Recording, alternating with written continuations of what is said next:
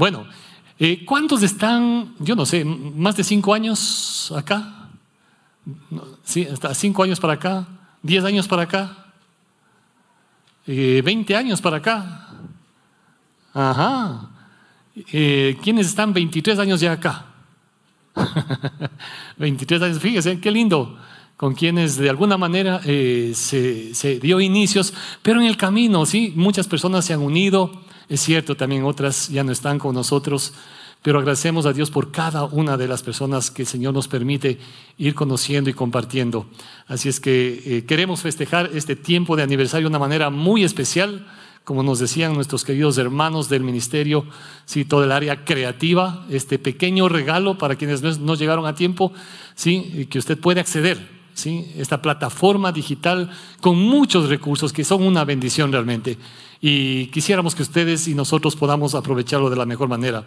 Bueno, eh, el mes pasado, el mes pasado tuvimos un tiempo muy grato de preciosas enseñanzas también con invitados especiales como el doctor Andrés Panasiuk. Si usted no escuchó las enseñanzas, usted puede acceder a través de las redes sociales y aprovechamos para saludar también a quienes se conectan por las redes sociales también para compartir en esta mañana.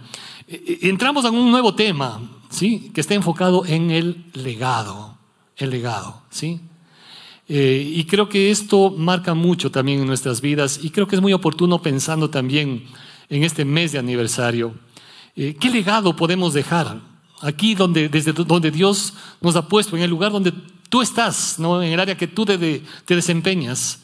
Eh, sin importar la edad, sin importar la edad que tengamos, Dios quiere obrar en cada una de nuestras vidas y un legado que perdure en el tiempo. Un legado que sea o que esté basado sobre todo en la palabra de Él y que pueda ayudar a otras personas para que puedan conocerle y caminar con el Señor Jesucristo. Entonces queremos acercarnos en esta mañana a, la luz de la palabra de Dios para compartir en este mes esta temática que tiene que ver con un legado. Ahora, cuando hablamos de legado, ¿sí? me gusta mucho una definición. Y si tenemos las láminas, podemos ir pasando algunas para ir compartiendo. El pastor Sixto Porras, eh, ¿no? entre algunas de las definiciones eh, que revisaba, me gustó esta y dice lo siguiente, un legado es el aporte espiritual, emocional y cultural que es traspasado de padres a hijos, sea positivo o negativo. ¿Sí? Es el aporte, a veces, muchas ocasiones se nos viene a la mente que el legado, no la herencia, y bueno, vamos a ver algunas características que no necesariamente corresponden únicamente a eso. Pero me encanta, como dice acá, es el aporte espiritual, emocional, cultural que es traspasado de padres a hijos y obviamente puede ser de manera positiva o también negativa. Y esta definición cambia completamente nuestra idea de herencia Normalmente pensamos solo dejar una herencia que consiste en bienes materiales, dinero, propiedades. No que esté mal, ¿sí? No que esté mal. Qué bueno si es que puede hacer eso. Pero seguramente ustedes conocen o conocemos casos en que han hecho los padres tal esfuerzo por dejar una herencia a sus hijos que a la vuelta de la esquina, como se dice, eso se vino al piso, se acabó todo y no solamente eso, hasta las vidas de ellos quedaron destruidas. Sí se dejó una herencia, pero a veces no hemos dejado un legado con esas características. ¿Sí? Sin embargo, cuando hablamos de un legado espiritual, emocional, como menciona acá, perdurará por generaciones. Los padres modelan y refuerzan este legado, legado mediante los momentos rutinarios, dice, los momentos rutinarios de la vida y en conversaciones casuales. Es por medio de esta interacción cotidiana que logramos, y no solamente de padres a hijos, ¿sí? Mientras eh, cantábamos, dije, a veces también los hijos están dejando un legado en nosotros como, como padres. No solamente se trata de padres a hijos, y no solamente se trata de una esfera familiar. Hay muchas personas que han dejado un legado en nuestros corazones de alguna manera. Es por medio de esta interacción entonces. Y un buen legado prepara a los hijos para la vida adulta, les empodera y les muestra definitivamente el camino que deben recorrer. Yo diría que el legado es la influencia o la huella que dejamos, sea positiva o negativa, y que puede afectar definitivamente por generaciones, ¿sí? Por generaciones. Ahora, quisiéramos acercarnos a la palabra de Dios para ver algunas verdades. Y en segundo lugar, yo quisiera mencionar que hay algunos pensamientos errados, equivocados, que pueden afectar ¿no? a esta concepción de lo que es realmente un legado. Hay algunas ideas erradas. ¿no? En primer lugar, creer que solo se trata de algo material. ¿sí? Cuando hablamos de legado, no estamos hablando simplemente de cosas materiales. De hecho, el libro de Proverbios, por ejemplo, en el capítulo 22, verso 1, dice, de más estima es el buen nombre que las muchas riquezas y la buena fama más que la plata y el oro. De más estima es el buen nombre. ¿sí? Yo sé, y, hemos compartido esto algunas ocasiones y he escuchado, y seguramente usted ha escuchado, la mejor herencia que uno puede dejar a los padres es una buena educación. ¿Sí? Y qué bueno que puedan tus hijos estudiar en los mejores colegios posiblemente. Y quizá más adelante en las mejores universidades. Y has hecho un esfuerzo impresionante.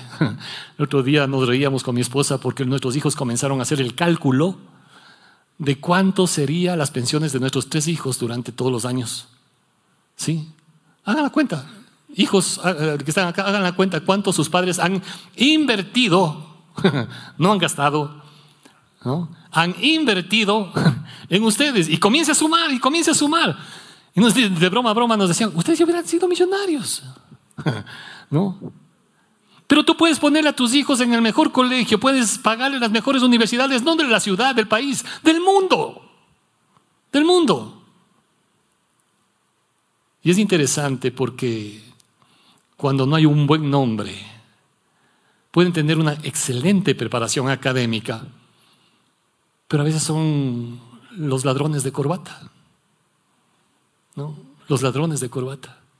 Mejor es el buen nombre que las muchas riquezas y la buena fama más que la plata y el oro. Entonces creer que el legado se trata solamente de algo material no es, no es correcto.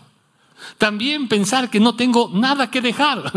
Hay personas que dicen, sí, no tengo nada. ¿Qué voy a poder dejar? ¿Qué voy a poder dejar? Es cierto que no puedes cambiar tu pasado. No puedes cambiar tu pasado, pero puedes construir un futuro diferente para ti y para tus generaciones. Y definitivamente Dios te ha dado algo. Cuando comenzó la pandemia, gracias mi querido Gregorio, cuando comenzó la pandemia, surgió una dinámica de poder ayudarnos mutuamente, ¿no? Eh, a través de las redes sociales, que era la manera de conectarnos, que se llamó ¿Qué tienes en tu mano. Porque normalmente estamos acostumbrados a pensar lo que no tengo. Pero cuando Dios nos hace ver qué es lo que sí tengo, y en la Biblia es impresionante, cada vez que Dios les mostró a algunos de individuos en la Biblia qué es lo que tienes en tus manos, eso Dios utilizó para bendecir de una manera abundante. A Moisés le dijo que tienes en tu mano, a la viuda le dijo que tienes en tu casa. Y a veces pensamos que no tenemos nada, y no es así. Hay algo que tienes. Dios te ha dotado de capacidades, de talentos, habilidades, que a veces uno no quiere ver, es otra cosa, pero Dios te da. Así es que sí estamos en posibilidad de construir un futuro diferente para nosotros y nuestras generaciones, aun cuando hayamos tenido un pasado que de pronto fue difícil. Sí, no estamos negando esa realidad.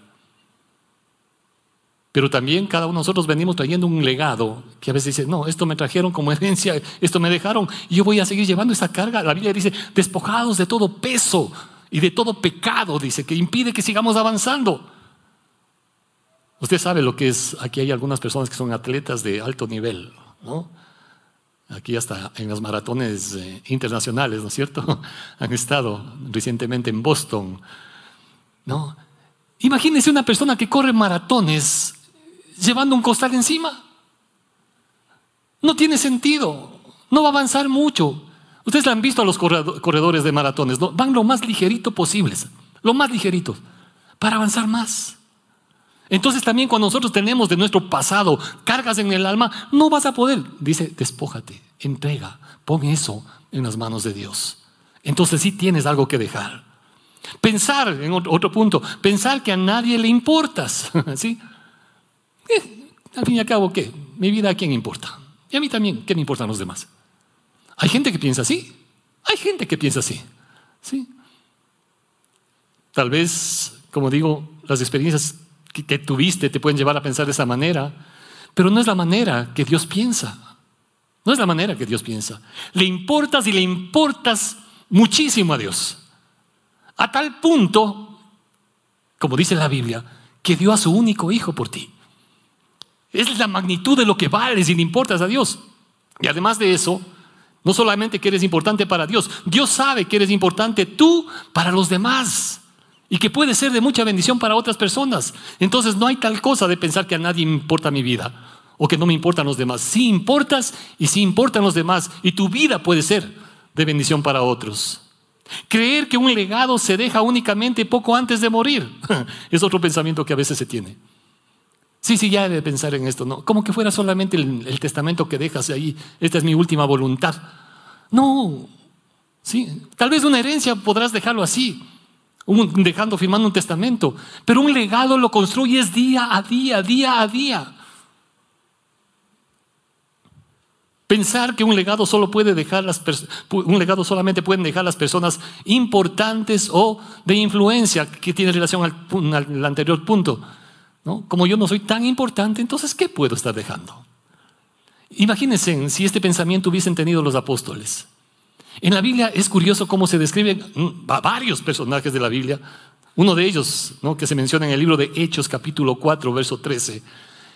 Cuando están los apóstoles, habían, Dios había obrado de una manera poderosa, eh, se dio un milagro, una sanidad, y comienzan a criticarles, a juzgarles, y les comienzan a amenazar inclusive a los apóstoles. ¿sí? Y en el verso 13, Hechos 4:13, dice, entonces viendo el denuedo de Pedro y de Juan, aquí están los dos, ¿no? Pedro y Juan, y sabiendo, fíjese cómo los describe acá, y sabiendo que eran hombres sin letras y del vulgo, se maravillaban y les reconocían que habían estado con Jesús. No, y esta descripción realmente es fascinante. Ahí estaban los apóstoles, el milagro comienza, les llaman las autoridades, los religiosos de ese tiempo, ¿no? Y ustedes son simplemente hombres sin letras del vulgo, común y corriente, ¿sí? Como cualquier otro, como cualquier otro. ¿Qué tienen ustedes para dejar? ¿Qué tienen ustedes? A veces pensamos que solamente los importantes, de la gente de influencia, hoy en día, hermanos queridos, no sabemos los nombres de quienes estaban en ese Sanedrín. ¿Quiénes eran los sacerdotes posiblemente que les llevaron y, las autoridades ahí? No sabemos quiénes eran. Quizá alguno que otro se podrá conocer algo. Pero la mayoría no sabemos los nombres, pero sí sabemos quién era el apóstol Pedro y quién era el apóstol Juan. ¿Qué es lo que estaban dejando? Un legado. ¿Sí? ¿Eran importantes? Eran hombres que se les daban acá, como sin letras, dice, y del vulgo. En Mateo capítulo 26, verso 13, ¿sí? Hay un ejemplo precioso porque llega Jesús a una aldea, ¿no? le, ofrecen comer, eh, todo estaba listo y de repente entra una mujer y comienza a lavarle los pies, a llorar, ¿no? rompe un frasco de un perfume carísimo y en lugar de hacer un buen comentario, algunos de ellos comenzaron a criticarle, a juzgarle a ella. Ustedes conocen la historia. Y ahí está María, ¿sí? Y ahí está, derramando su corazón delante del Señor. Y cuando le critican, dice, hey, ustedes nadie se preocupa por mí, nadie me lavó los pies. Y aquí está esta mujer con sus lágrimas, con su cabello, con el perfume, lavando mis pies. Y fíjese lo que dice en el verso 13, Mateo 26. El Señor Jesucristo hablando dice, les aseguro que en cualquier lugar del mundo, donde se anuncie, cualquier lugar del mundo, aquí estamos, ¿sí? donde se anuncie esta buena noticia, yo creo que ella nunca se imaginó siquiera, si es que ella podría abrir una ventanita en el cielo y decir, hijo, le están hablando de mí. ¿No? Están hablando de mí. Ella nunca buscó tampoco eso. Donde se anuncie, dice, se hablará también lo que hizo esta mujer y así será recordada. Qué tremendo. Una mujer que posiblemente era conocida por otro tipo de cosas en ese tiempo, pero llega un momento en que su corazón se humilla delante de Miren, Dios sabe nuestro pasado, hermanos queridos. Dios sabe nuestro pasado. ¿Sí? Y quizás nosotros sí, definitivamente, al recordar nuestro pasado, no quisiera que, imagínense lo que sería tener un proyector acá atrás de mío, no me pongo acá y que salga mi pasado allá. ¿Cuántos quisiéramos eso? No, no, sería quizá para muchos vergonzoso, vergonzoso.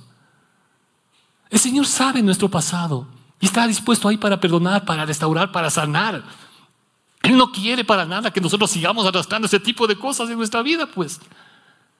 Y lo lindo cuando esta mujer viene, ese momento que, estuvo, que ella estuvo ahí, quebrantada de corazón. Sí, fue una seguidora del Señor Jesucristo, definitivamente. Pero esta mujer tomó una decisión. Y esa decisión hizo que esta mujer sea recordada hasta el día de hoy. ¿Sí? Legado, legado. No tienes que ser perfecto para dejar un legado. Tienes que tener un corazón dispuesto a ser utilizado por Dios. Utilizado por Dios. Una cosa que ella hizo y hasta el día de hoy es recordada.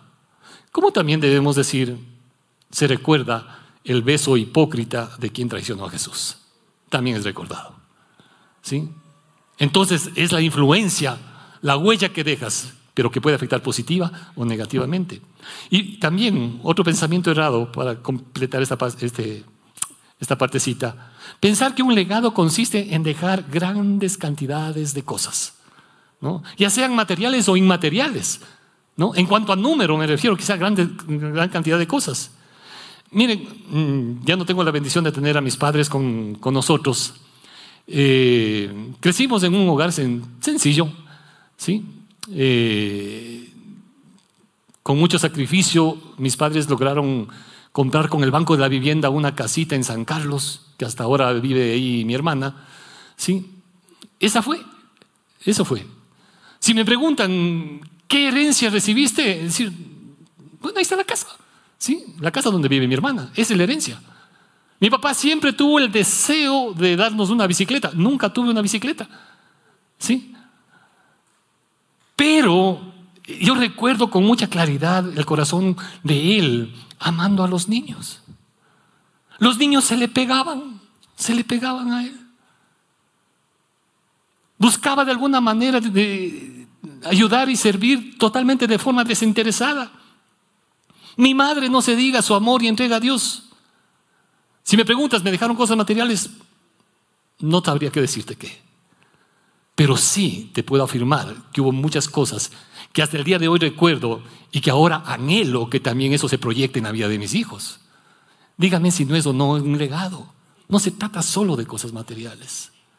Y permítame compartir algo porque realmente nos, creo que nos, eh, y me encantó porque nos golpeó, nos golpeó en el sentido positivo, ¿no? Y lo que quiero compartir lo, lo hago eh, previa autorización de, de, la persona que nos compartió esto, porque estábamos regresando hace unos días eh, de un lugar, ¿no? Y en el auto estábamos con mi esposa y mi hijo, y se dio la oportunidad de compartir una experiencia que habían vivido estos hermanos, ¿no? Una experiencia difícil. tuvieron un accidente fuerte, hace algún tiempo atrás, donde otro auto los embistió y para no alargarles mucho, ¿no? Terminado, terminaron no solamente golpeados, ¿no? Terminaron, el, auto fue pérdida total, ¿sí? Con algunas lesiones. Y, y encima de eso, como hubo gente que estaba un poco golpeada, le llevaron al hermano a la cárcel, ¿sí? Eh, siendo inocente, siendo la víctima, igual, adentro, a la cárcel, ¿no? Al segundo día que está en la cárcel, creo, si más no me acuerdo los días, no me acuerdo exactamente, llega y ve que entra a la cárcel donde él estaba el muchacho que les chocó. ¿Sí? Todavía vendado, todavía ahí, no, eh, lastimado, eh, realmente dicen, no, no podía continuar en la cárcel, eh, en, perdón, en el hospital porque tenía que seguir pagando, yo prefiero seguir restaurándome acá, no sanándome aquí en la cárcel. Y aquí será lo que lo que tenga que ser, pues ya, pero ya no puedo seguir gastando la plata en el hospital, así es que fue a parar a la, cárcel también. Y ahí se topan los dos, ¿sí? En la cárcel. La víctima, ¿no? Y el que le chocó. Y el hermano comienza a conocerle a este joven, ¿no? Y se da cuenta de que es un muchacho que no tiene quien le visite, que no tiene quien le defienda, que no tiene quien le, traiga algo siquiera para alimentar, nada, ¿no? Y el hermano comienza a decirle a la esposa, mi hijita, ve, traerás un platito más. No, traerás otra cosita para no. ¿Sabes qué? si puedes, consíguele también un abogado. ¿no? Y comienza a mover las cosas para que un abogado le defienda a este muchacho. Mi, hijo no podía creer, dice, ¿en serio? ¿No? Yo le hubiera caído a trompones. Le estoy viendo y me dañó el carro, me deja herido. Eh, estoy en la cárcel. ¿No? Y ahora le estoy dando de comer, le estoy pagando el abogado. ¿Cómo? O sea, no, entendíamos. No entendíamos. Y claro, la esposa también decía, yo no entendía. Hasta que, cuando salió de la cárcel el muchacho, corrió donde mí, ¿sí? Y llorando me abrazó pidiéndome perdón. Ahí, dice la hermana, ahí entendí lo que Dios quería. Ahí entendí lo que Dios quería. Y hermanos queridos, cuento esto porque finalmente veía yo en el corazón de mi hijo impactado. Y el hermano este le decía, finalmente, ¿sabes qué? A veces Dios permite que vengan las pruebas para ver la reacción que tomamos. sí. A veces Dios permite que vengan pruebas para ver cuál es la reacción que vamos a tomar. ¿Cuántos de nosotros nos hubiéramos, hermano, cógete otro abogado y métele a la cárcel y déjale los mayor, mayor tiempo que puedas dejarle metido ahí este sinvergüenza? ¿Sí? ¿Quién va a estar pagando un abogado para que le defienda a este? ¿Quién de nosotros somos honestos y sinceros? ¿Sí? Pero Dios permitió esa prueba. ¿Y cómo reacciona? ¿Sí? Es como también le decía, eh, es como en el colegio. En el colegio ustedes se acuerdan. De repente nos decían, papel y lápiz, prueba. ¿Sí? ¿Qué te tocaba? Debías estar preparado. Debías estar preparado. Hermanos queridos, que Dios nos ayude para estar preparados. Y yo agradezco a Dios, ¿por qué? Porque esta familia, quizá al compartir simplemente ese testimonio, ¿sí? comenzó a dejar una huella en nosotros y en el corazón de nuestros hijos. Dejó un legado. ¿sí? De eso se trata también. Que podamos valorar a nuestros niños, a nuestros jóvenes, algo de tu vida, de tu experiencia que puede ser de bendición para otros. Y también estar dispuesto a recibir de ellos. Porque uno aprende tanto de nuestros niños, aprende tanto de nuestros jóvenes.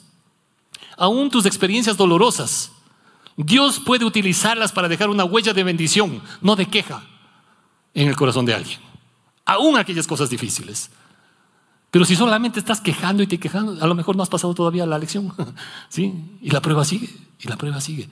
Entonces creo que a veces Dios nos está mostrando, ¿sí? a través de todas esas cosas, qué es lo más importante.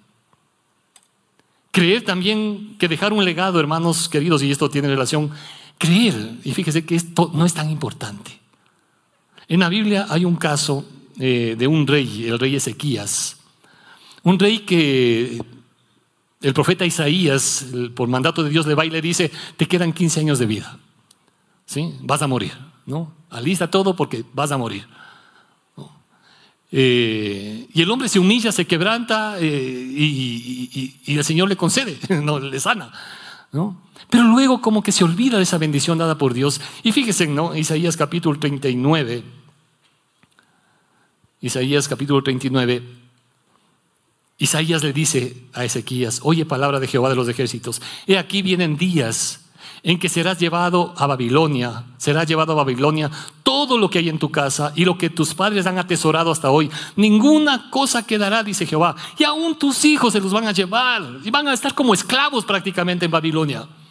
Fíjese lo que le está diciendo acá el profeta Isaías a, a este rey Ezequías. Pero lo que llama la atención es la respuesta de este rey. En el verso 8, dijo Ezequías a Isaías, y esto es algo que yo digo, ¿cómo, cómo puedo? ¿Qué, tan confundido puede estar que va a decir esto? La palabra de Jehová que has hablado es buena. Definitivamente sí, la palabra de Dios siempre es buena. Definitivamente que sí. Pero acá le estaba diciendo, mira, te van a llevar a tus hijos, van a estar esclavos en otro lado. Todo esto va a acabarse. Sin embargo, esa insensibilidad espiritual ¿no? y esa carencia de visión de estar solamente viendo, pensando en su bienestar temporal y pasajero, le impide que vea las cosas en función de lo que puede dejar un legado a sus hijos y a sus nietos. ¿Sí? Y le dice acá, la palabra que Jehová ha hablado, ha hablado es buena y añadió, a lo menos haya paz y seguridad en mis días. ¿Sí? Con tal de yo estar bien, ¿Qué me importa lo que les pase después a ellos? Y hay gente que piensa así. Con tal de estar bien yo, los demás allá. ¿Quieres eso para tus hijos? ¿Quieres eso para tus nietos? Entonces, hermanos queridos, el legado sí es importante y debemos darle el peso y el valor que esto tiene. Amén. No les noto muy convencidos. Definitivamente. Sí, definitivamente que sí. Y una cosa importante para hacer esto, vamos rapidito al otro punto, es que repitiendo se aprende y es más difícil de olvidar. Vamos a hacer una prueba. ¿Sí? 6 por 8. 5 por 4. Algunos les veo. No. Así aprendimos, ¿no es cierto? Repitiendo, repitiendo. Hoy en día quizás algunos jóvenes dicen, 9 por, 9 por 7, no, y 7 por 9, peor. Pero repitiendo hemos aprendido, repitiendo hemos aprendido. ¿Cómo aprendiste las canciones favoritas tuyas? Porque escuchabas y escuchabas, escuchabas y repetías y repetías y repetías. En el libro de Deuteronomio capítulo 6 dice el Señor, Jehová, oye Israel, dice, ¿no? Y yo creo que podría decir a cada uno de nosotros nuestro corazón, oye, ¿no? Y ponga su nombre. Jehová nuestro Dios, Jehová es uno. Y amarás a Jehová tu Dios de todo tu corazón y de toda tu alma y con todas tus fuerzas. Y estas palabras que yo te mando hoy estarán sobre tu corazón y las repetirás a tus hijos. Repetir, repetir, estar ahí, estar ahí, estar ahí. Hay momentos en que quizá ya ellos tomarán sus decisiones, pero de parte tuya ya sembraste.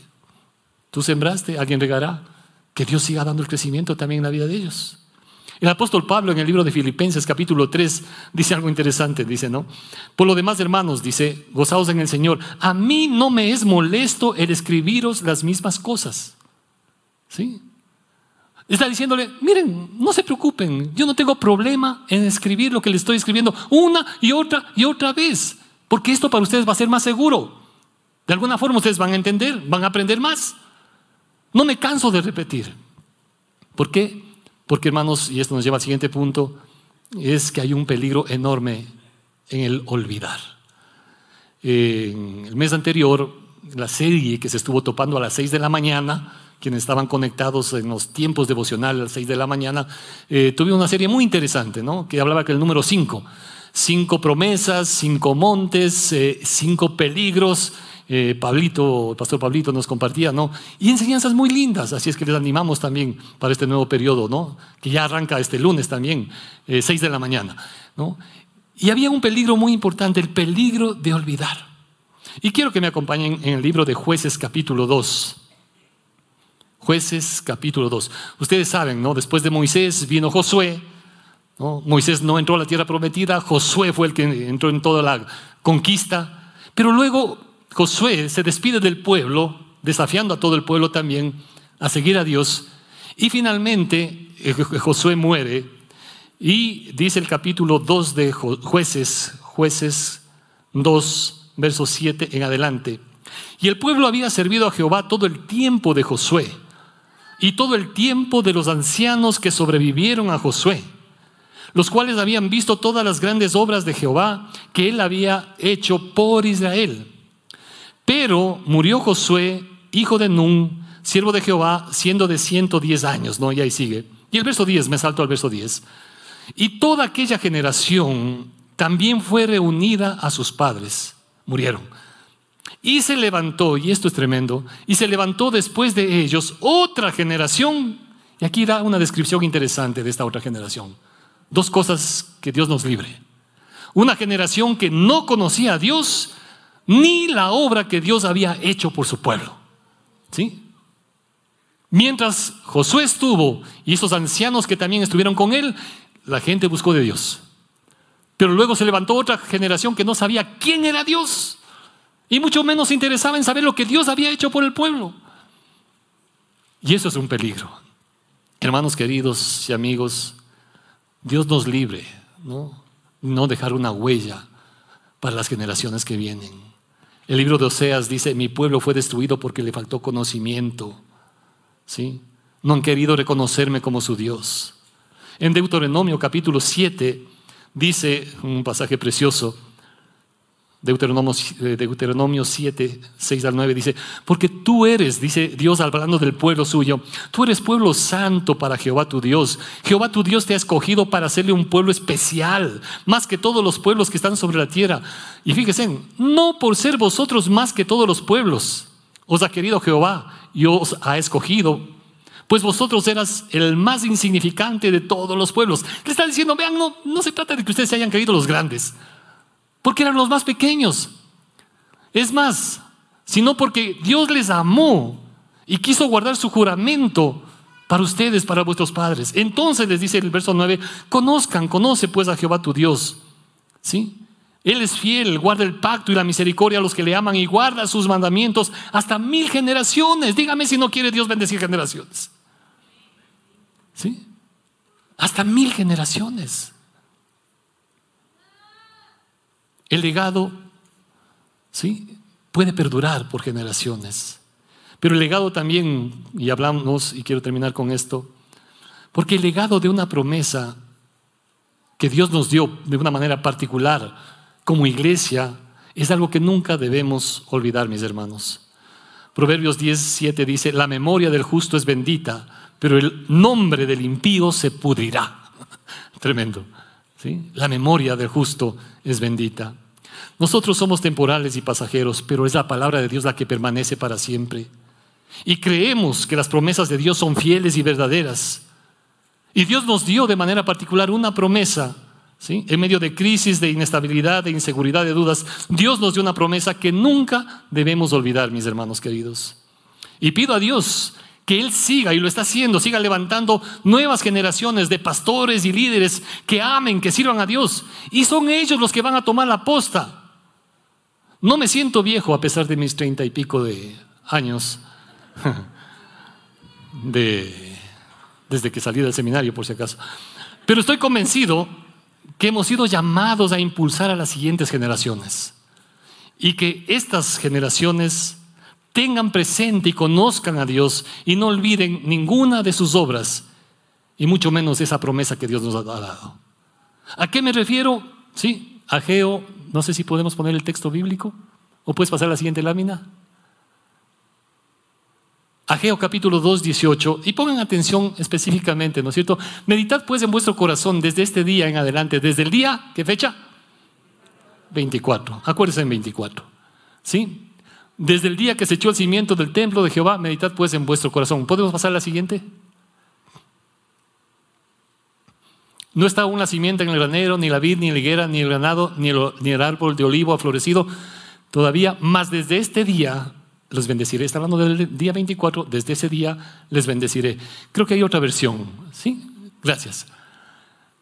Pero hoy dice esta otra versión, que es el 24 de ese mes Ustedes han puesto los cimientos de mi templo. Presten mucha atención, porque a partir de hoy todo será diferente. Ustedes todavía no tienen trigo en sus graneros, ni hay uvas en sus viñas, ni frutos en sus árboles, pero a partir de hoy voy a bendecirlos. ¿Sí? Está hablando de un día 24 y que desde ese día les dio a bendecir. ¿Puedes pasar a la siguiente lámina?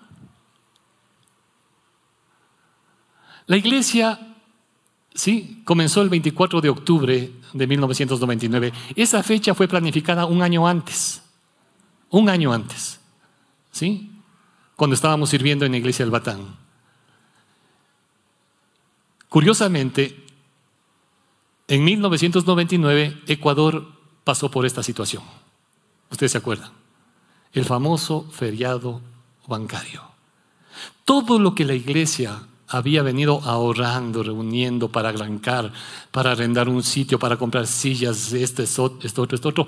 Todo ese pequeño recurso quedó congelado. Y de hecho se perdió una buena parte. De hecho se perdió una buena parte. ¿sí? Y ahí fue cuando algunas personas comenzaron a cuestionar y decir, no creo que es el tiempo oportuno para arrancar una iglesia. No creo que corresponda. ¿Sí? Hay mucho riesgo, el dinero quedó ahí, no tenemos plata. ¿De dónde vamos a...? ¿De dónde? ¿De dónde? ¿Sí? Y en medio de esa crisis, de esta situación, en esas circunstancias, en oración, el Señor nos lleva a este pasaje de Ageo capítulo 2. Y curiosamente, ¿sí? Un año antes se había planificado que la iglesia eh, inicie el 24 de octubre. ¿sí? Y Dios nos lleva a, esta, a este texto bíblico que habla curiosamente de un día, de un día 24. Y dice, desde ese día te bendeciré. Así es que hermanos queridos, decidimos creerle a Dios. ¿Sí? No a toda la crisis que estaba viviendo todo el país, no al banco que nos había limitado completamente todo, ¿sí? no a las personas que estaban dudando de que si debe o no debe comenzar una iglesia. No, decidimos creerle a Dios. Dios cumple las promesas. Dios cumple las promesas, ¿sí? Y así fue. Y es el anhelo de nuestro corazón, hermanos queridos. Algún momento ya no estaremos acá. Pero Dios permita que en las generaciones que vengan sigan conociendo a Dios y no se olviden. ¿Sí? No se olviden de lo que Él ha hecho por nosotros. Y no se, no se olviden de las promesas que Dios hace a cada uno de sus hijos. Él es fiel en cumplir lo que promete. Amén. Oramos. Vamos a orar.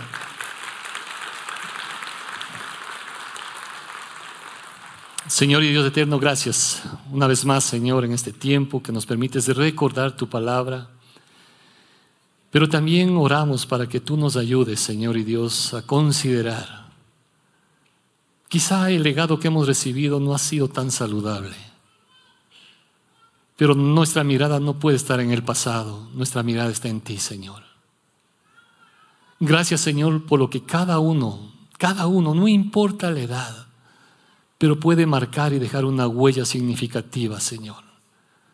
Y pedimos que tú hagas eso, Señor, en el corazón de cada uno de tus hijos, porque tú quieres bendecir generaciones, Señor. Y eso pedimos una vez más en esta mañana, Señor, que conforme a tu promesa, tu bendición siga alcanzando generaciones que te honren, que te conozcan y te sirvan, Señor. En Cristo Jesús oramos. Amén, amén. Que tengan una linda semana. Bendiciones.